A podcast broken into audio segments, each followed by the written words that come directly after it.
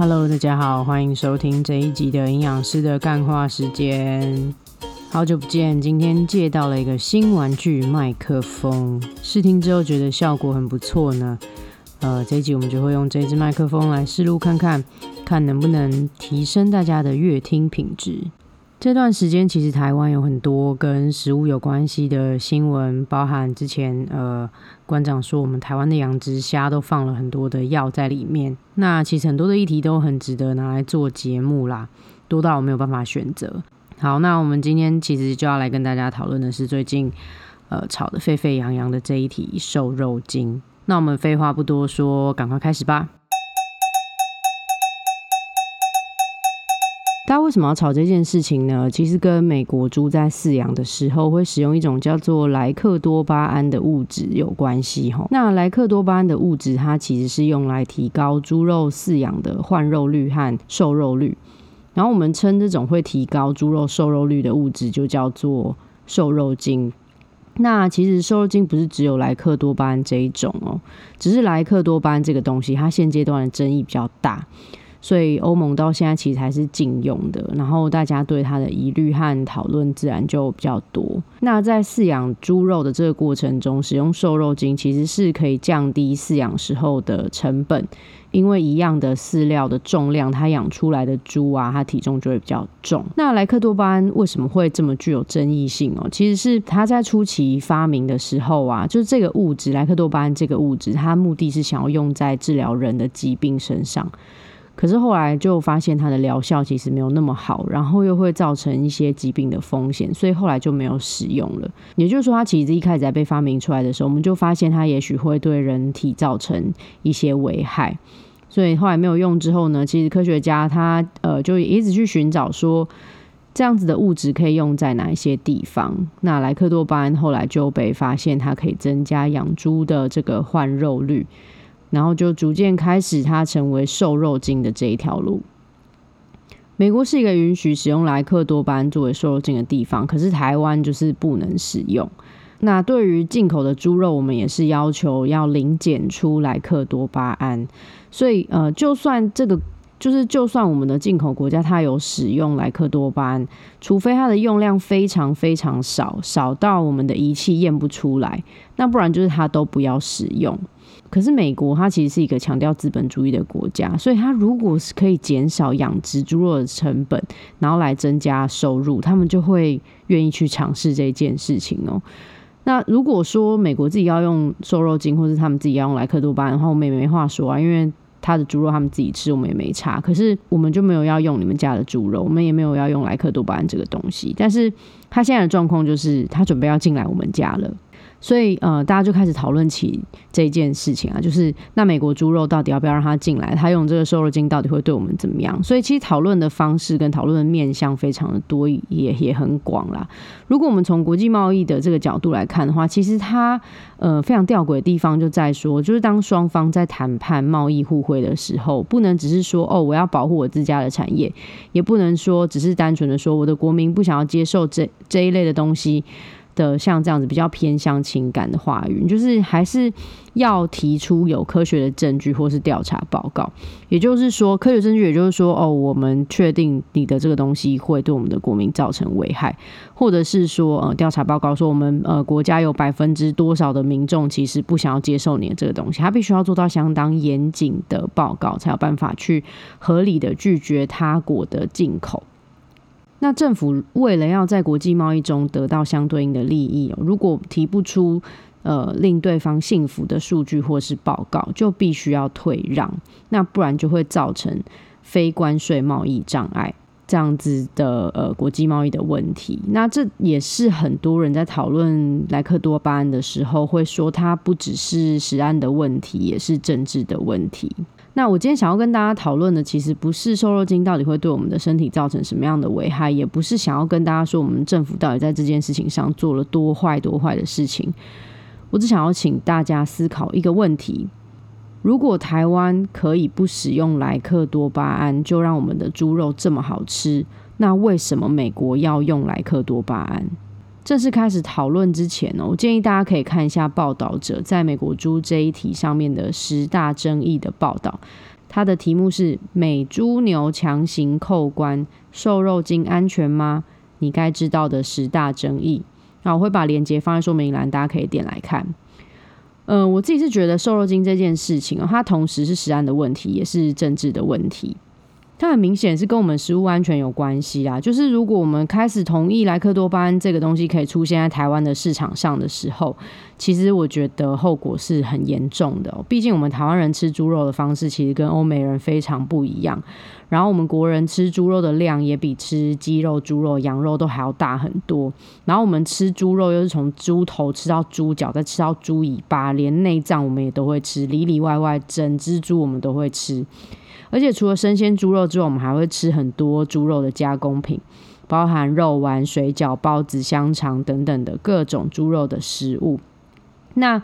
嗯，从食安的角度上面来看，就是虽然说美国这一次它有提出国际法典 Codex 的一个数字，可是它其实并没有考虑到我们的地方的民情。那我们也没有办法确定国家是不是真的做了非常完整的调查报告？那另外，我们如果从政治的角度来看的话，这一次的这个美猪强行扣关，我们的国家好像没有很清楚的跟民众进行风险沟通。呃，虽然我们有看到现在有一个报告哈，它是由成大的一位教授做出来的报告。那它里面其实提到，一般的人在使用呃有莱克多巴胺的猪肉的时候，不是不用太担心。它里面特别提到的是，孕妇在食用猪内脏的时候要小心，因为也许用有可能呃。孕妇在坐月子的时候，一天会吃一套猪腰或者是一套的猪肝。可是我觉得这一点也蛮有趣的，就是说我们现在产后进补吃猪肉是不用担心的，可是我们以后要开始担心呢？这是为什么？我觉得，我觉得为什么我们要让我们自己的国民现在像这样子的风险当中？就是为什么我们要我们要强行的把不好吃的又不安全的猪肉送来我们家？到底是为什么？什么道理？我其实不是很懂。然后，呃，其实，呃，目前有人说我们未来会标示这个生鲜猪肉的产地哦。可是，就算它标示了，我们也不确定我们到底有没有吃到。毕竟有一些品相在国外是不会单独的就作为一道小菜，比方说干莲脆肠嘴边肉，它到底是分在猪杂还是猪内脏还是猪哪里？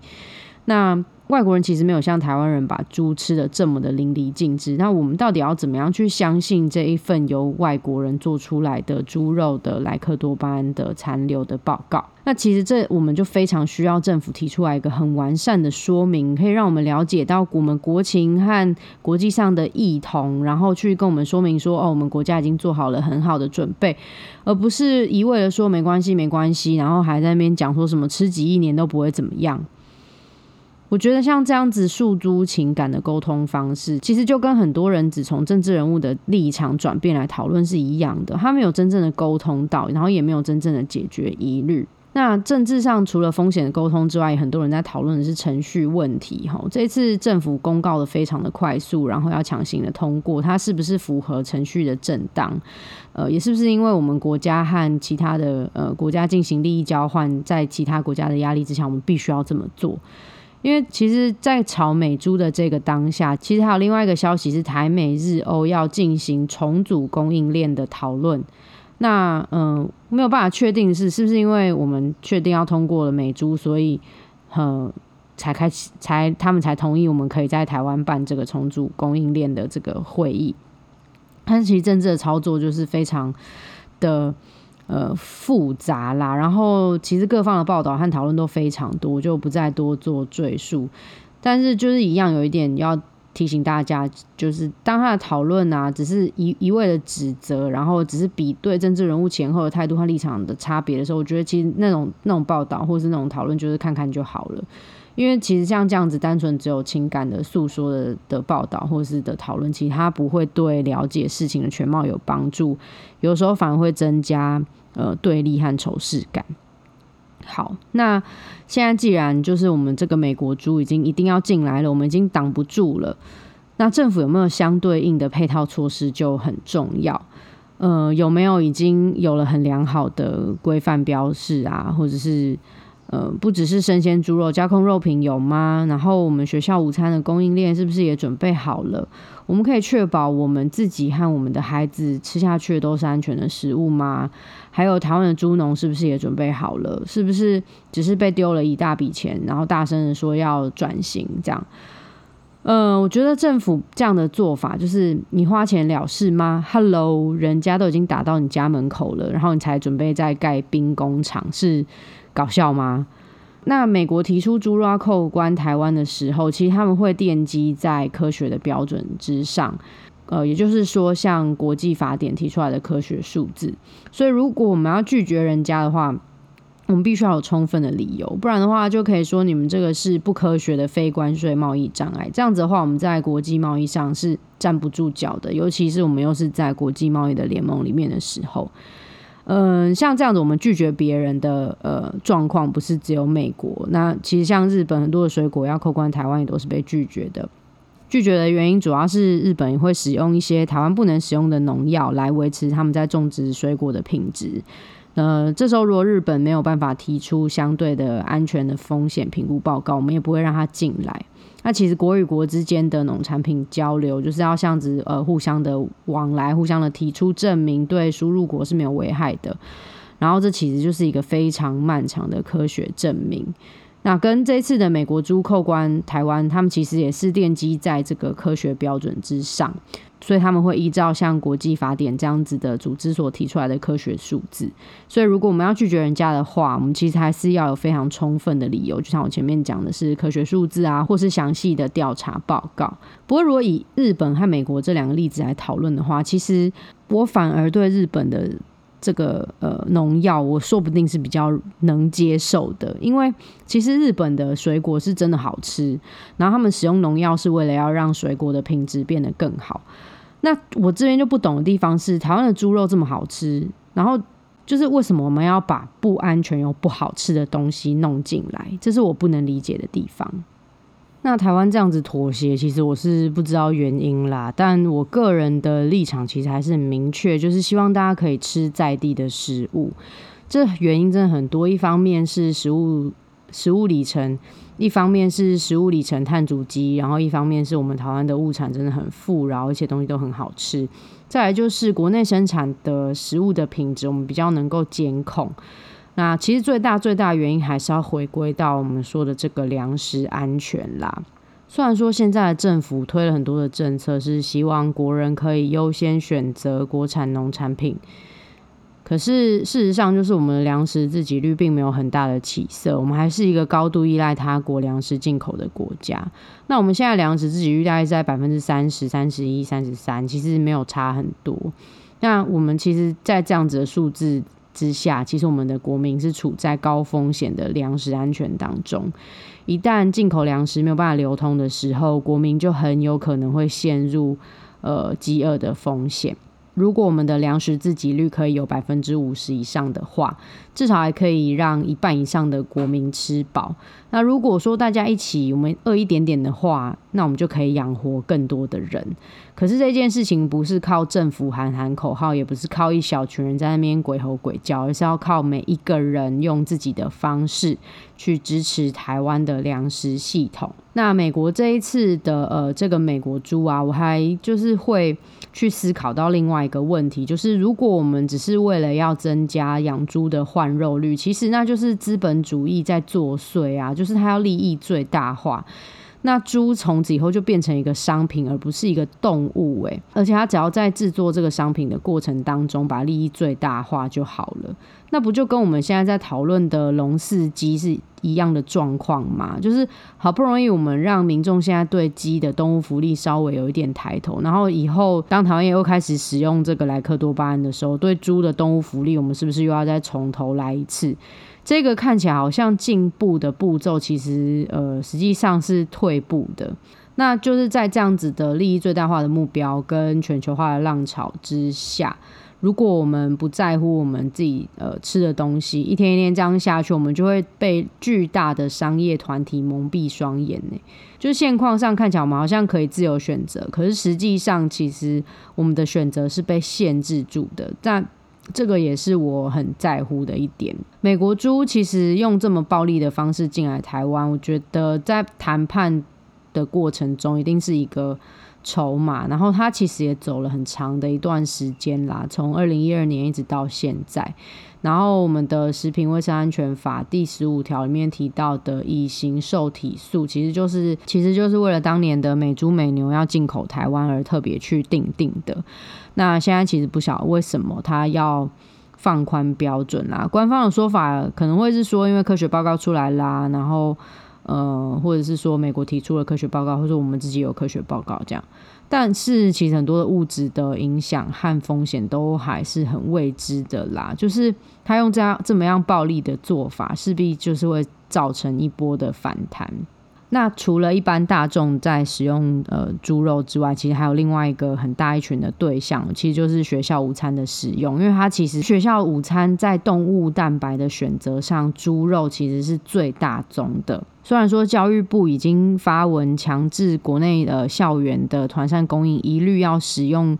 生鲜的国产的猪肉，但是。呃，同时就是学学校卫生法二十三条的条文，它其实是说优先使用国产猪，而且它这个优先使用国产猪还是现在那个生鲜肉品，我们刚刚提到的那个加工肉品就不在里面，所以小朋友吃到的这些。贡丸啊、水饺啊、水晶饺啊，或者是热狗啊等等香肠之类的，就是它根本是没有保障的。然后另外就是说，我们小孩在学校吃午餐，他是没有选择的余地的。就是团膳业者要叫什么样的食物原料，小孩也是不知道的。那他们就要这样子把这些东西吞下去。其实我们是这样子在对待我们下一代的饮食习惯嘛？就是。这样到底还要谈什么未来？就是农委会整天叫说要做食农教育，食农教育，可是他现在这么暴力的开放的做法。根本就是在扯石农教育的后腿。那么多人在现场这么努力的进行教学，然后现在他就说这样就要这样子。人家日本农林水产省最近才拍了一支广告，就说如果要支持日本、保护日本的话，那就大口大口的吃起日本的国产食材吧。那反观国内，我们到底在干嘛？我其实不知道，在这一波的贸易的交换筹码当中，我们拿美国猪肉到底是换了多少的台湾的呃。台湾的好处进来怎么样？是美国从此以后要支持台湾独立吗？就是美国从此以后永远都会防止中共对台湾的侵害吗？我其实不是，我我其实真的不知道。有人会说哦，不用担心美国猪啦，就是台湾人不会选择吃美国猪啊。可是平心而论，如果你用美国猪的成本比台湾猪的还要低，那如果你是一个商人。尤其你可能是不在乎外部成本的商人，其实很难不去使用像这样成本这么低的原料。那如果说对养猪农来说，现在我们猪肉又可以出口了，然后国人又开始接受美国猪肉之后，是不是又会变成我们的优良农产品出口到国外？然后我们自己的国民就是要吃从其他国家而来的这种高碳排污染，然后低动物福利，然后品质又差的东西？可能很多人就会说：“哦，反正国民又吃不出来。”想到这个就会觉得很生气耶。就是到底我们台湾的政策，或是我们台湾的呃国民的对这件事情的定位到底什么？政府对这些事情的定位是什么？我觉得这一题其实不管是在自然科学还是社会科学，它都是一个蛮值得大家去讨论的议题。那也很乐见说，其实有很多不同的平台或是不同的呃立场的媒体都在讨论哦。当政府看到有越来越多人讨论这一题的时候，他们就会也可以是一个。呃，可以拿去跟国际谈判的一个筹码啦。然后，如果民众的声音越来越大的时候，到时候决定权是在民众身上，而不是由政府来帮我们做决定。那如果呃莱克多巴胺这个东西，如果欧欧盟都可以做到的话，我们为什么要妥协？我们为什么要是成为呃接受美国暴力的那一员？然后，尤其是在我们的农产品又这么优良的情况之下，我们让这一只怪兽这样子踩进来，其实很难确保台湾猪在这一次到底能不能站住脚，会不会又像是黄豆、小麦、玉米一样，被这一只怪兽强迫的消失在我们土地上，然后又让我们多了一项需要依赖其他国家的农产品。讲到最后，其实还是希望大家可以多多关注台湾农产品的这个议题，多多关注你吃下去的食物。我们吃下去的每一口食物，都是为了我们的生活投票，然后为了我们生活选择。我常常在说，吃东西之前可以问几个问题。那第一个最重要问题，其实就是这个食物是从哪里来的。当有越多人关心自己吃下去的东西的时候，生产者也会开始改变他们提供的食物品质，然后我们的饮食环境就会开始逐渐改变。